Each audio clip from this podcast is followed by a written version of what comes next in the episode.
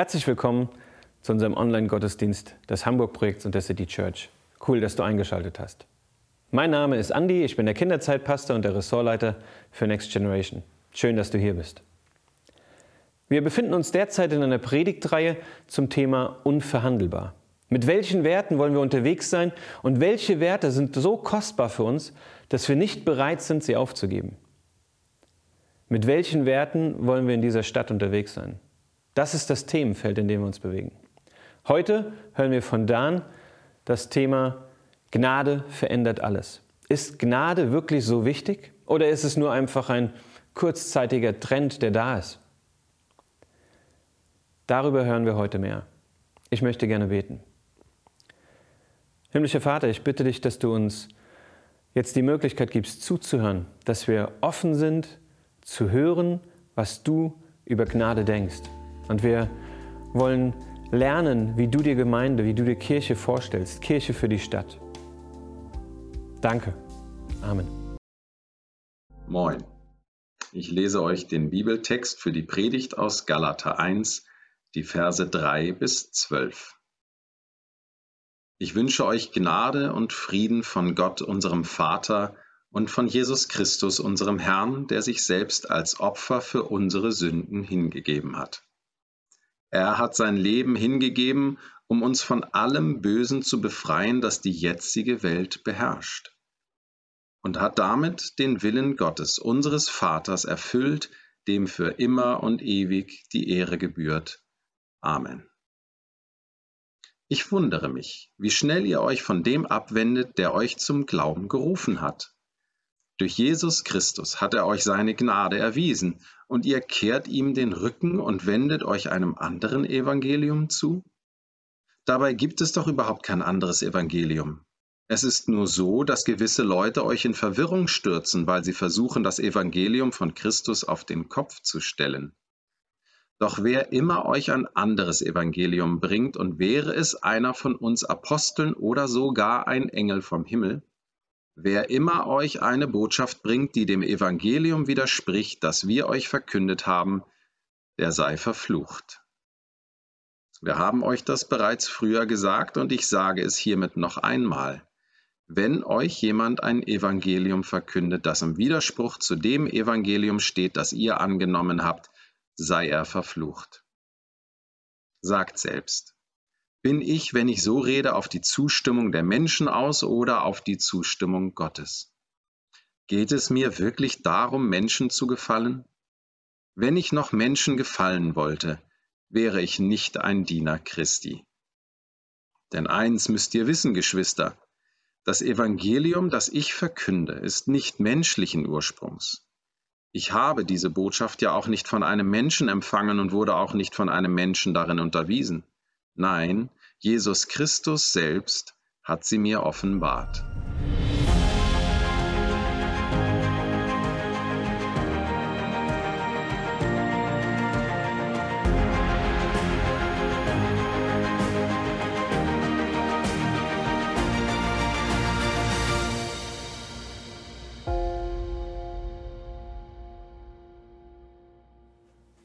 Hallo von mir.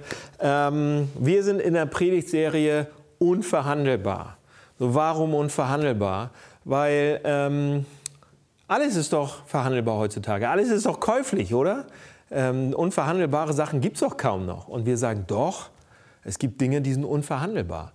Ich glaube, es gibt Dinge, wenn man die abgibt, wenn man die vergisst, wenn man die vernachlässigt äh, in, in, im Leben, dann ist man dann, dann verliert man was. Dann ist man nicht mehr das, was man eigentlich sein will. Oder das, dann ist man nicht mehr das, wozu man eigentlich fähig sein könnte. Ähm, und es gibt auch Dinge bei uns in der Kirche oder in der Gemeinde, die sind ähm, so wichtig, man könnte sagen, das sind unverhandelbare Sachen. Das sind, wenn wir die vernachlässigen, wenn wir die vergessen als Kirche, dann sind wir keine Kirche mehr. Ja? Und deshalb könnte man sagen, das sind unsere Wurzeln, das ist unsere Basis, das ist unser Fundament, das ist unsere DNA. Diese Werte, die wir haben, diese DNA, das steht unter allem. Das ist, was uns als Kirche ausmacht. Und ähm, diese Sachen sind in der Substanz auch nicht veränderbar. Ja, die, sind, die stehen, die sind fest und die geben unsere Richtung vor. Und dabei ist nicht die Frage, ob man sie braucht oder ob, ob man sie nicht braucht oder ob man sie haben will oder ob man sie nicht haben will, sondern ähm, jeder hat die. Die Frage ist nicht, ob sie da sind oder nicht. Die sind da. Die Frage ist nur, wie wir sie formen, wie wir sie aktiv formen und kommunizieren. Warum? Weil ich glaube, dass jede Gemeinschaft, jede Gruppe von Menschen, jede Institution hat Werte an sich schon. Ja? Jede Gemeinschaft hat welche, sonst wäre es überhaupt keine Gemeinschaft. Es gibt Dinge, die man haben muss, wo man sagt, das ist das, was uns verbindet, das ist, was uns zusammenschweißt, das ist uns gemeinsam wichtig. Ja, und jede Gemeinde, jede Kirche hat sowas. Bestimmte Schwerpunkte, bestimmte Werte, bestimmte Ziele. Ob die aufgeschrieben sind oder nicht, ist ganz egal. Früher war das genauso wie heute. Man hat sie. Und wir hoffen eben, wenn wir diese Serie machen, dass wir gemeinsam ähm, dann irgendwann auf dieser Basis stehen. Dass das die Werte sind, dass das die DNA ist, die uns gemeinsam verbindet. Also die Frage ist in dieser Predigtserie, was sind unsere Wurzeln? Was sind diese, diese unverhandelbaren? Was ist die Basis? Was ist uns richtig, richtig, richtig wichtig? Und meiner Meinung nach, heute ähm, kommen wir zum wichtigsten Thema. Klar, ich predige und so weiter, aber äh, ich, ich, ich bin mir, doch, ich sage es einfach, ich bin mir sicher, das ist, meiner Meinung nach ist das das wichtigste Thema, das Thema, mit dem alles steht und fällt. Ja? Und, ähm, und dieses Thema ist auch das Hauptthema eines Briefes, den Paulus an eine ganz junge Kirche schreibt. Und zwar ähm, schreibt er den sogenannten Galaterbrief. Den habt ihr eben gehört schon, die ersten paar Verse. Und das ist, äh, der Galaterbrief ist ein kleiner Brief, eigentlich ein, man nennt das ein Buch im Neuen Testament, so ein Brief im Neuen Testament, also im zweiten Teil der Bibel. Und dieser Brief wurde ungefähr 50 nach Christus geschrieben, also knapp 20 Jahre nach dem Tod und der Auferstehung von Jesus Christus. Paulus schreibt diesen Brief an mehrere Gemeinden in der römischen Provinz Galatien. Deshalb Galaterbrief. Und jetzt hören wir die Glocken. Ist es nicht schön? Das Thema des ganzen Briefes ist Gnade. Und die Glocken läuten es ein. Das ist wirklich schön. Also, Paulus schreibt hier äh, im Brief, ihr habt das auch gehört, in der Einleitung ganz viel über Evangelium. Er sagt Evangelium, Evangelium, Evangelium. Und Evangelium ist eigentlich der griechische Begriff und ähm, bedeutet übersetzt gute Nachricht, Euangelion, die gute Botschaft, die gute Nachricht von Jesus Christus und seiner Gnade. Das heißt, für diejenigen von euch, die heute ganz neu dabei sind oder das erste Mal hier so ein Video gucken und sich ganz neu vielleicht auch mit Gott oder mit dem Glauben beschäftigen, ist das ein sehr, sehr, sehr interessantes Thema, weil es wirklich um den Herzschlag geht, weil es um das Zentrum geht, weil es um die Basis geht, das absolute Zentrum des christlichen Glaubens. Und für alle anderen, die ihr das vielleicht schon mal gehört habt, wir können uns nicht oft genug mit Gnade auseinandersetzen. Wir können uns eigentlich nicht genug da drin begraben äh, und, und, eingraben äh, und uns damit beschäftigen, weil, weil, weil das so tief geht und weil das so reich ist, dieses Thema. Also, und wir haben hier den Anfang des Briefes. Ja? Den haben wir gerade vorgelesen bekommen. Und wenn man diese antiken Briefe mal liest, ja, oder wenn man andere, diesen Brief mit anderen Briefen von Paulus vergleicht, dann merkt man, dass dieser Anfang des Briefes eigentlich alle anderen Briefe folgen einem gewissen Muster. Ja, zuerst kommen die Adressaten, dann kommt der Autor, äh, zum Beispiel, ja, hier Paulus an die Gemeinde in Galatien, so wie hier auch, dann kommt ein Gruß und ein Segenswunsch, Vers 3 bis 5, ich wünsche euch Gnade und Frieden von Gott. Und dann kommt normalerweise eine Danksagung. Da sagt Paulus, schreibt er normalerweise Epheser, Kolosser, in all diesen Briefen schreibt er, ich danke Gott für alles, was ich von euch gehört habe. Zum Beispiel, wie groß euer Glaube ist oder was ihr sonst noch alles gemacht habt und so weiter. Aber hier im Galaterbrief überhaupt nichts davon. Und alle Kommentatoren, die, die, die weisen darauf hin und sind sich einig, hier bei Paulus ist der einzige Brief, wo er das nicht macht, wo er mit den Formen, die damals in der antiken Welt so gang und gäbe waren, kom komplett bricht, sondern er kommt sofort zur Sache. Ja? Eigentlich sehr, sehr deutsch. Ja, total direkt, nicht erst so ein kleiner Absatz, wenn ich äh, E-Mails an die, äh, meine amerikanischen Freunde schreibe, dann ist das auch erst so blablabla, blablabla. Und dann kommt erst das eigentliche Thema, was ich so sagen will als Ne? Und das ist, war für mich eine Riesenumstellung. Und, und hier im, im, im, im Galaterbrief könnte man das damit vergleichen. Normalerweise Nettigkeiten und dann kommt, kommt die Sache erstmal. Und Paulus kommt hier sofort zur Sache. Er hat nämlich etwas von diesen Gemeinden in Galatien gehört, was ihn sehr, sehr beunruhigt. Deshalb kommt er sofort zur Sache. Und deshalb, anstelle eine Danksagung, schreibt er gleich in Vers 6, ich wundere mich, wie schnell er euch von dem abwendet, der euch zum Glauben berufen hat. Durch Christus hat er euch seine Gnade erwiesen und ihr kehrt ihm den Rücken und wendet euch einem anderen Evangelium zu. Paulus ist direkt im Thema. Und es ist ihm sehr, sehr ernst. Er ist direkt da. Ja, Paulus hatte selbst diese Kirchen gegründet in Galatien. Er hatte, sie selbst, er hatte ihnen selbst das Evangelium erklärt. Und jetzt sagt er, ich kann es nicht fassen. Ich kann es nicht fassen, dass ihr euch so schnell davon abwendet, dass ihr so schnell irgendein anderes Evangelium glaubt. Eigentlich, er ist fuchsteufelswild. Vers 9. Wer was anderes sagt, der sei verflucht. Der geht an die Decke. Man kann es im Griechischen fast, man kann es fühlen der kocht, der ist außer sich vor Wut, weil er weiß, weil er weiß, wie wichtig, wie wichtig dieses Thema ist, wie wichtig es ist, dass die Theologie richtig ist, dass die Lehre einwandfrei ist, wie wichtig es ist, sicherzustellen, dass das Evangelium, dass diese gute Nachricht von der Gnade exakt beibehalten, verstanden und begriffen wird. Wisst ihr, was passiert war? Warum er so abgeht? Und was war passiert? Um es kurz zu machen, könnte man ganz viel erzählen, aber um es kurz zu machen, es gab einige Christen dort, wieder die Christen, ne? es gab einige Christen mit jüdischem Hintergrund, die zu den anderen gegangen sind und gesagt haben, ja, dass ihr an Jesus Christus geglaubt habt oder dass ihr an Jesus Christus glaubt, ist gut, aber weil der christliche Glaube sich ja aus dem Judentum sozusagen, weil der christliche Glaube aus dem Judentum entstanden ist, müsst ihr noch gewisse Aspekte des Judentums übernehmen, um wirklich Christen zu, zu werden. Ja? Das haben die gesagt. Und die haben gesagt, damit euch Gott wirklich annimmt, damit ihr wirklich mit Gott leben könnt, dafür braucht ihr Folgendes. Jetzt hört euch das, das mal an. Also die meinten das ernst. Die haben gesagt, damit ihr wirklich von Gott geliebt werdet, ihr müsst euch beschneiden lassen. Also die Männer sollen sich beschneiden lassen. Das war eine Zugehörigkeit, dass man zu den Juden gehörte. Ja? Und ihr müsst gewisse Gebote, gewisse Gesetze, religiöse Gesetze einhalten. Also ihr müsst im Prinzip gewisse fromme religiöse Leistungen erbringen. Sie sagten, ja, Ihr braucht den Glauben an Jesus. Ihr könnt an Jesus glauben. Aber ihr braucht auch noch etwas anderes. Seht ihr, die Christen damals hatten angefangen zu glauben, dass sie, dass sie von Gott angenommen sind, nicht nur aufgrund von, von ihrem Glauben an Jesus und von seiner Gnade, sondern auch wegen religiösen Leistungen. Und, und deshalb wird Paulus so fuchsteufelswild. Deshalb wird geht Paulus an die Decke. Deshalb platzt er fast. Er kann fast nicht mehr, weil er sagt, das ist ein anderes Evangelium. Und er beschreibt das hier. So, jetzt ist die Frage, was hat das mit uns heute zu tun? Ne? Also das ist, ähm, wir, wir sind fast 2000 Jahre später und leben in dieser säkularen, ähm, religiös viel, vielschichtigeren Stadt Hamburg, in dieser riesengroßen Großstadt.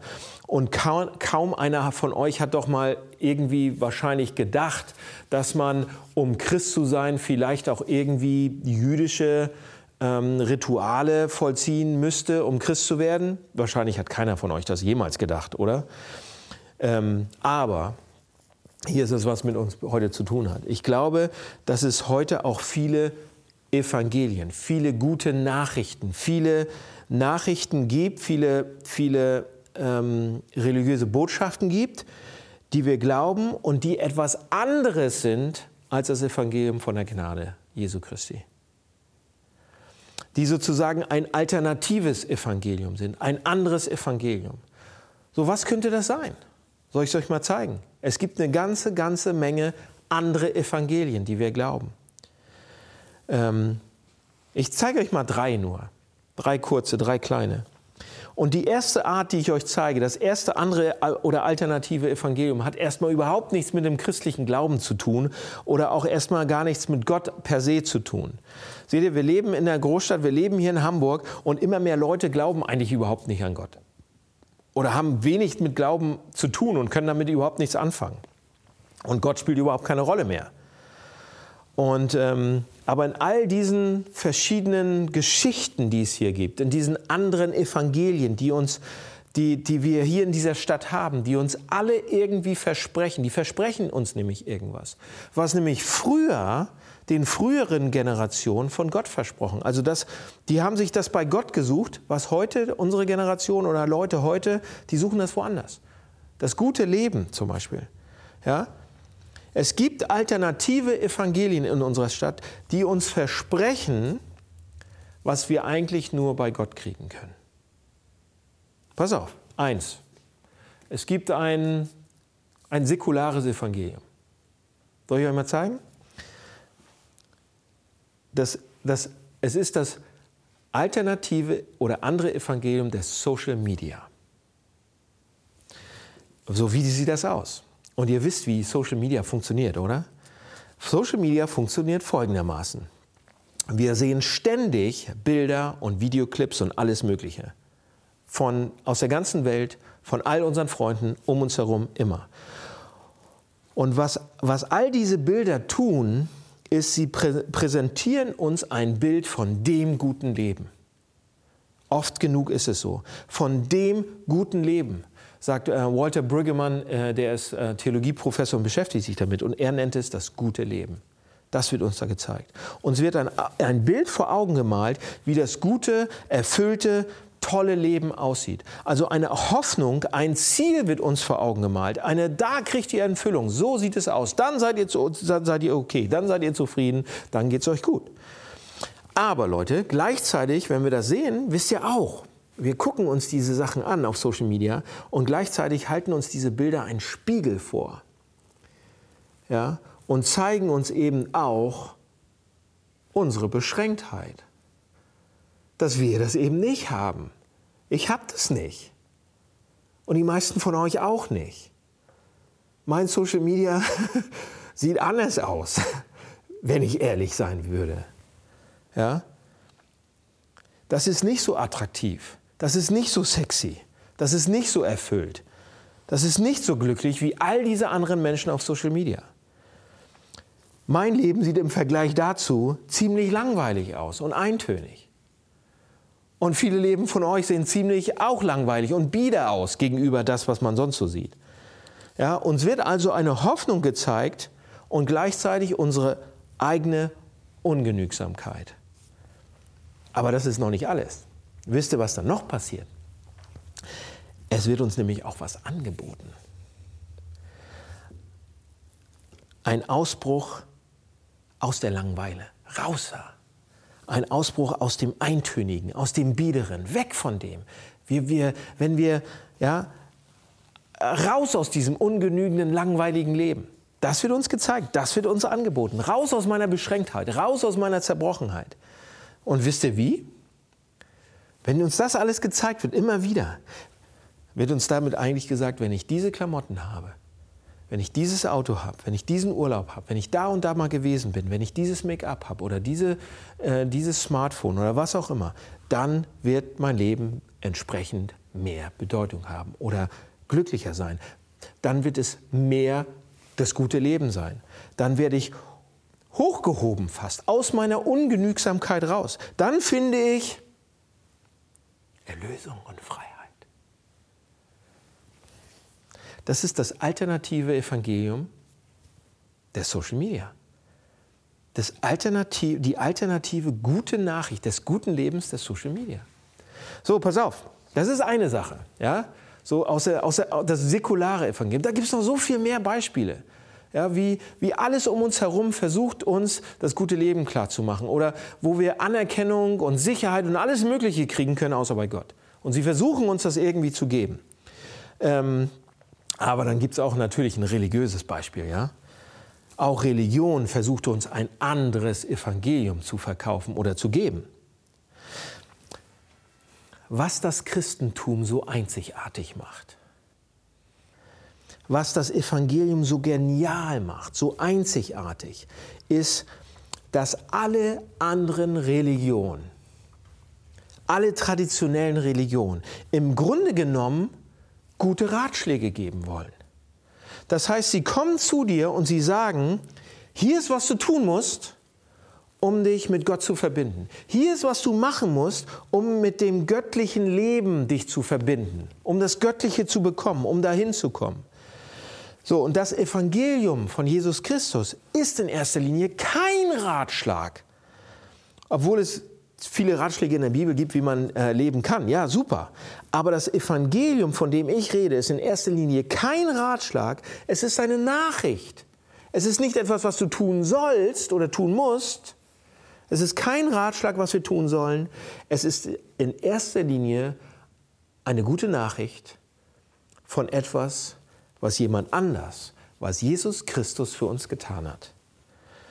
Also unsere Erlösung ist also nicht etwas, was wir erreichen, sondern etwas, was wir bekommen. Es ist ein Geschenk. Du verdienst es nicht. Du bekommst es nicht, indem du einen Haufen von Regeln befolgst oder indem du einfach einer Gemeinschaft beitrittst oder indem du wirklich, wirklich hart arbeitest. Nein!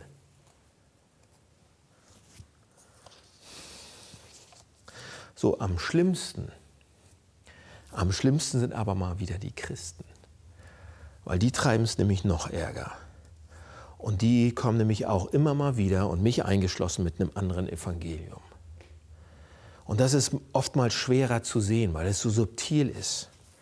Sie kommen nämlich mit einem christlichen anderen Evangelium. Und genau das ist hier in Galatien auch passiert. Und deshalb, Paulus sieht das, Paulus geht an die Decke. Ja, nämlich diese jüdisch-christlichen Prediger, also diese christlichen Pastoren, würde man heute sagen, haben Jesus ja nicht abgelehnt. Sie haben gesagt, ja, es ist gut und es ist wichtig, an Jesus zu glauben. Aber um bei Gott angenommen zu sein, brauchst du noch was anderes. Das haben die gesagt. Jesus und noch was anderes. Das waren die Christen, die das gesagt haben. Und das ist so, das ist so schlimm. Das ist wirklich so gemein, weil das passiert dauernd. Wisst ihr, was sie gesagt haben? Nun ja, das Evangelium ist großartig. Das, was Dan sagt, ist großartig. Jesus ist großartig. Er liebt uns. Er ist für uns gestorben. Aber ihr müsst auch noch das tun hier. Ihr solltet besser das hier machen. Oder ihr solltet besser dies hier machen. Sonst ah, sind wir gar nicht so sicher, ob ihr wirklich das Evangelium verstanden habt. Du solltest besser diese, diese und diese und diese Dinge hinzufügen. Ansonsten kannst du nicht gerettet werden. Wann auch immer wir Jesus plus irgendeine andere Sache nehmen, wann auch immer wir Jesus irgendwas hinzufügen, was uns besser vor Gott dastehen lässt, wann auch immer wir sagen, nun, ihr müsst das hier noch tun oder das, damit du besser vor Gott dastehst. Wann auch immer wir das machen, Leute, und das passiert schnell. Das passiert so schnell in fast jeder Kirche, in fast jeder Gemeinde, überall. Und es ist so subtil, es ist so versteckt. Es kommt von hinten durch die Brust ins Auge. Ja, und das sind Beispiele, tausende Beispiele. Hier kommen ein paar. Ja, dass man glaubt als Einzelner oder als ganze Kirche, als ganze Gemeinde, dass man, um Christ zu werden, ja, und, oder um wirklich Christ zu sein, braucht man Jesus und etwas anderes. Ja? Und dieses andere kann komplett unterschiedlich aussehen. Zum Beispiel, man, ja, man glaubt es kaum, wenn ich das sage, aber man, man kann sagen, man wird wirklich Christ, oder ich habe das schon gehört, man, man, ist, man ist erst wirklich Christ, du bist wirklich Christ, wenn du an Jesus Christus glaubst und diese ganz bestimmte geistliche Erfahrung gemacht hast. Ja? Oder du bist wirklich Christ, und das ist ein Zeichen davon, wenn du, eine ganz, wenn du an Jesus glaubst und eine ganz bestimmte geistliche Gabe noch hast. Dann bist du wirklich Christ. Dann bist du ne, dichter bei Gott.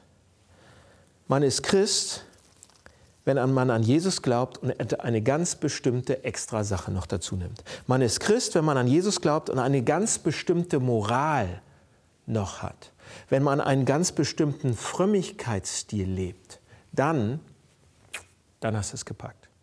Dann bist du gut bei Gott. Dann ist alles okay. Ja? Also Frömmigkeitsstil heißt, wie man seinen Glauben lebt. Ja?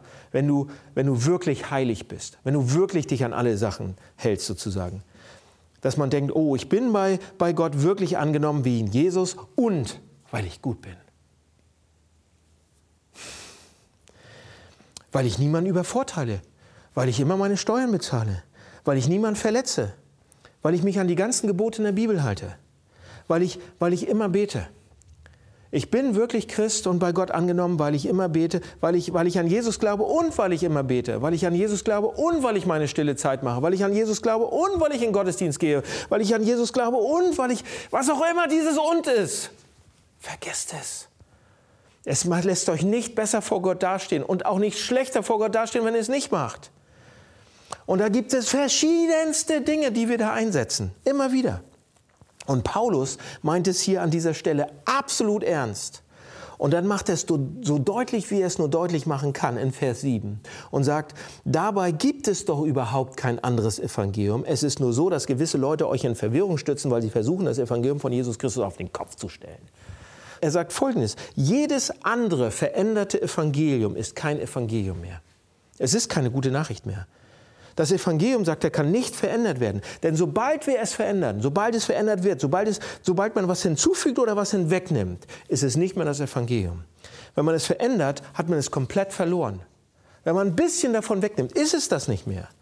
Seht ihr, das Evangelium bedeutet ja gute Nachricht. Wenn das Evangelium verändert wird, dann ist das, was übrig bleibt, keine gute Nachricht mehr. Dann ist es keine gute Botschaft mehr. Und pass auf, jetzt zum Schluss. Jetzt werde ich persönlich und ich versuche mal persönlich zu werden und mache es ganz praktisch.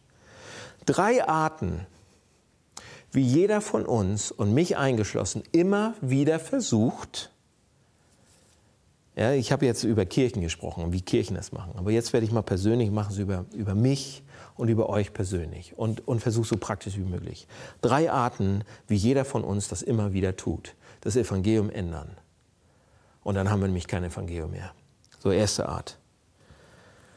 Das Erste, was ich mache, oft genug ist, ich denke nicht, ich persönlich, ich denke nicht, dass ich das Evangelium, dass ich die Gnade von Jesus Christus, nämlich wirkliche Gnade, wirklich, wirklich, jeden Tag absolut, existenziell brauche. Glaube ich nicht. Wenn ich es glauben würde, tief, dann würde mein Leben anders aussehen. Und ich sage das als Pastor. Und dann könnt ihr euch gerne an die eigene Nase fassen. Ich denke oft nicht, dass ich so schwach und so begrenzt bin und so unfähig bin, dass ich Jesus Christus jeden Tag brauche. Und zwar vollkommen, dass ich jeden Tag den Tod am Kreuz für mich brauche. Glaube ich nicht. So schwach bin ich nicht. So scheiße bin ich doch wirklich nicht. Ich bin doch nicht jeden Tag so bedürftig. Ich bin doch nicht jede Stunde wirklich so dreckig und schmutzig. Ich bin doch nicht immer ein Arschloch die ganze Zeit. Irgendwo bin ich doch auch in Ordnung, ein bisschen, oder? Seht ihr, und so verändert man das Evangelium. Wenn man sagt, dieser Gedanke, dass, ich, dass, ich, dass wir Sünder sind, dass wir komplett zerbrochen sind und bedürftig. Ach, die anderen sind doch auch so ein bisschen so. Das machen doch alle gerade. Also so schlimm kann es nicht sein, wenn alle das machen. Und so schlimm kann Gott das ja auch nicht finden. Also David hat es auch gemacht und Jakob und so weiter. Da brauche ich doch nicht einen Toten am Kreuz die ganze Zeit. Das ist doch überholt, das ist doch archaisch. Das kann ich doch nicht glauben. Aber wenn wir das Evangelium so verändern, wenn wir das wegnehmen, wenn ich meine Begrenztheit, meine Beschränktheit, meine Schwachheit wegnehme, Leute, wisst ihr, was dann passiert? Dann ist es keine gute Nachricht mehr. Denn wenn wir unsere eigene Zerbrochenheit, den Schmutz nicht eingestehen, dass wir nicht sehen wollen, dann gibt es auch keine Hoffnung, dass es verändert wird oder sauber gemacht wird. Dass es mal wirklich weggenommen wird. Wenn wir unsere Sünde wegreden, werden wir nicht erleben, wie sie irgendwann auch mal weggenommen wird. Und Vergebung und Gnade werden dann nur noch leere, leere Worthülsen. Denn wenn ich nicht bedürftig bin, dann brauche ich es nicht. Dann fällt das ganze Evangelium in sich zusammen. Es ist keine gute Nachricht mehr. Deshalb, das ist, das ist eine harte Nachricht. Das ist der harte Teil des Evangeliums. Dass ich zugeben muss, allein schaffe ich es nicht. Dass ich zugeben muss, weil ich Angst davor habe, weil ich mich schäme, weil ich doch so cool sein will oder weil ich, weil ich eigentlich so gut sein will, egal was. Ich, ich nehme das weg. Ich, ich schiebe es weg. Und damit habe ich ein anderes Evangelium. Und wenn das unsere Kirchen verlässt, Leute, haben wir ein anderes Evangelium. Wenn wir den Punkt nicht mehr reinnehmen, haben wir ein anderes Evangelium, dann haben wir keins mehr.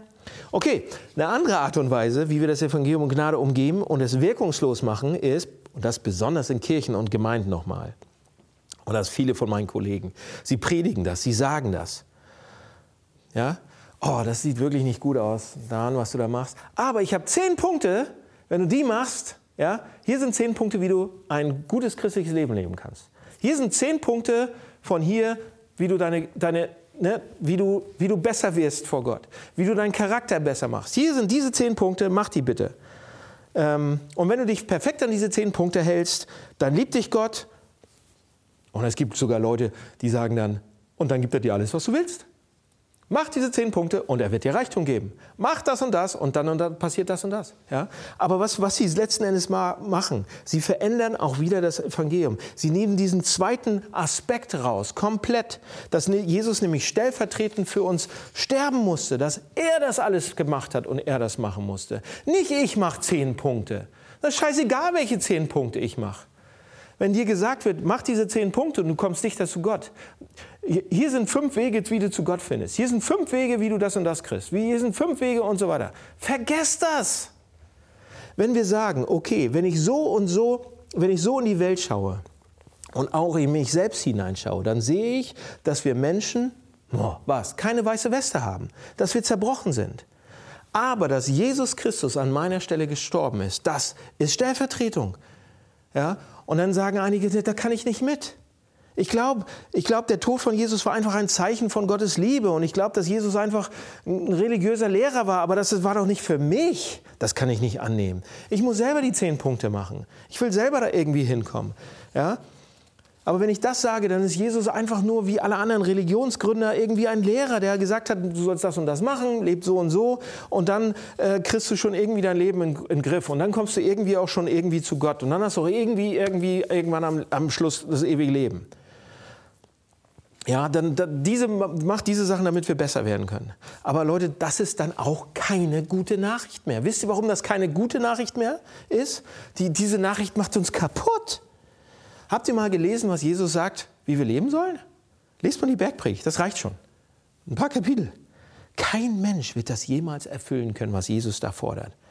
Das ist keine gute Nachricht, sondern es ist eine einengende, eine niederschmetternde. Es ist Druck, weil wir ständig nur sehen, was wir noch schaffen müssten, weil wir noch nicht gut genug sind. Weil ich den anderen noch nicht so liebe, wie ich es eigentlich machen müsste. Weil ich mich nur um mich selbst drehe weil ich, weil ich mich selbst auch nicht aus dem Dreck ziehen kann. Und dazu kommt noch vielleicht diese Angst, am Ende da zu sitzen, unserem Gegenüber gegen, äh, gegenüber zu sitzen und der schaut auf uns und sagt, ja, war ein netter Versuch, aber so richtig hat es nicht geschafft. Das ist keine gute Nachricht, wenn wir die Stellvertretung von Jesus wegnehmen wenn wir selber versuchen zu machen. Wenn wir, wenn wir ne, du musst das und das machen, in dieser Kirche musst du das und das machen und dann bist du, stehst du gut vor Gott da. Vergesst das. Jesus hat es für euch gemacht. Letzter Punkt. Eine Möglichkeit gibt es noch, Leute. Wir rennen nämlich zu Gott hin und die ist so ähnlich, aber die ist noch ein bisschen anders. Wir, wir rennen zu Gott hin und sagen, oh, sehr geehrter Herr, sehr geehrter Gott, lieber Gott, was auch immer wir sagen, ich brauche das ewige Leben unbedingt. Was muss ich tun, um das zu kriegen? Was muss ich tun? Wie viel muss ich zahlen? Soll ich 200 Euro zahlen? Soll ich 2 Millionen zahlen? Was muss ich tun? Ich zahle alles. Was muss ich tun, um das zu kriegen? Was muss ich tun, um bei Gott zu sein? Was muss ich zahlen? Merkt ihr das? Das ist, wir sind wieder bei dem Leistungsgedanken. wenn du die Frage stellst. Wir sind bei dem Gedanken, dass ich Jesus brauche und noch was anderes. Wir sehen, dass wir vielleicht bedürftig sind, dass wir es nicht alleine schaffen, dass wir jemanden brauchen, der uns unsere Sünde abnimmt. Aber, aber wenn wir es rauslassen, dass, dass, dass Gott derjenige ist, der auf uns zukommt, dass Gott die ganze Sache macht, dann fallen wir wieder in den Leistungsdenken. Dann denken wir, wir können es schaffen. Und dann ist es auch keine gute Nachricht mehr dann ist es keine Gnade, dann ist es kein Evangelium. Dann hängt nämlich alles wieder an uns, was wir zahlen und was wir machen. Dann hängt es äh, nicht mehr an dem, was Jesus getan hat, sondern an dem, was wir tun wollen, tun können, tun sollen. Dass wir sagen, Gott, du, hier hast du meinen stärksten Glauben. Hier hast du meinen besten, meine beste Sache, die ich so tun kann. Hier hast du meine beste Moral. Hier hast du meine ganzen Gaben und meine Zeit, die ich in Gemeinde ein, einbringen werde. Und ich werde mich so anstrengen, guter Mensch zu sein für dich, wie ich nur kann. Und Leute, das baut auf einem religiösen Leistungsdruck auf. Und das baut auch Angst auf. Denn was ist, wenn das nicht reicht, was ich anzubieten habe?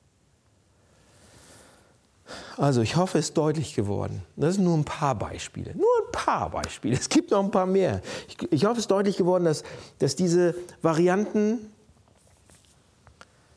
dass wenn wir die durchspielen, wenn wir die machen, dann haben wir keine gute Nachricht mehr. Dann haben wir das Evangelium verändert. Und wenn wir was hinzufügen, Jesus und irgendetwas anderes, oder wenn wir was wegnehmen, dann fällt es in sich zusammen und wir haben keine gute Nachricht mehr. Leute, Paulus zeigt uns hier, dass das Evangelium, es ist einzigartig. Luther sagt es, Augustinus sagt es, die Kirchenväter sagen es. Es ist einzigartig, es ist ein wunderbares Kunstwerk. Niemand kann sich sowas ausgedacht haben. Es ist eine einzigartige gute Nachricht, dass es da jemand gibt, der auf uns zukommt in all unserer Zerbrochenheit, der all unseren Schmutz vergibt und wegnimmt und uns behandelt, als wäre es nie da gewesen der uns so sehr liebt, dass er unsere Stelle stirbt, an unserer Stelle stirbt, als Stellvertreter und uns in ewiger Schönheit bekleidet, sodass Gott auf uns raufschaut, in voller Liebe und uns seine Kinder nennt. Das gibt nichts Vergleichbares. Nichts Vergleichbares gibt es. Und Paulus sagt zum Schluss, was sagt er? Er sagt, ich bin erstaunt, dass ihr den, der euch dazu berufen hat, so schnell verlasst. Wisst ihr, was er damit sagt? Wenn wir das Evangelium verlassen, verlassen wir ihn. Wenn wir das Evangelium verlassen, verlassen wir den einen. Leute, wenn wir begreifen, dass Gott zu uns kommt und uns seine Gnade schenkt, dass Gott selbst ein Zimmermann wurde, dass Gott selbst auf die Erde kam und hier ein Leben lebt und durch Qualen ging und am Kreuz mit Dornkrone und Nägel und das Ganze alles, alles macht. Warum? Weil wir so toll waren? Weil wir so gut sind? Weil wir uns ein anderes Evangelium ausgedacht haben? Weil wir dies und das machen oder sonst irgendwas? Nein, einfach nur, weil er verrückt nach uns ist, weil er uns liebt. Deshalb macht er das alles. Und deshalb schenkt er es dir. Deshalb gibt er es dir gnädig, freiwillig, kostenlos. Für dich und zu unendlichen Kosten für ihn. Und wenn du das siehst, nur dann, wenn wir das sehen und darauf reagieren, wenn das unser Herz zum ersten Mal zum Schmelzen bringt, dann drehen wir uns um und dann lieben wir ihn auch wegen dem, was er ist. Wenn wir das sehen, wenn wir das verstehen. Seht ihr, das Evangelium zu verlieren bedeutet, ihn zu verlieren. Lasst uns ihn nicht verlieren. Lasst uns das nicht vertauschen. Lasst uns darauf aufpassen wie, wie ein Luchs. Lasst uns darauf aufpassen wie ein Adler sozusagen dass das die Basis unserer Kirche bleibt, dass das es ist und bleibt, dass das die DNA ist, dass wir uns entschieden haben dafür und sagen, wir bleiben dabei, wir wollen das Evangelium und zwar das Ganze von vorne bis hinten. Lasst uns dieses Evangelium von der Gnade ja, als Basis für unsere Kirche nehmen. Lass mich beten. Jesus, danke für das Evangelium und du, ich, ich möchte das so gerne, dass das die Basis ist. Es liegt nicht an dem, was wir machen, sondern du hast alles gemacht. Das ist die gute Botschaft, das ist die gute Nachricht. Die brauchen wir und das muss die Basis, das darf, soll die Basis sein für unsere Kirche in dieser Stadt, für unsere Gemeinde. Amen.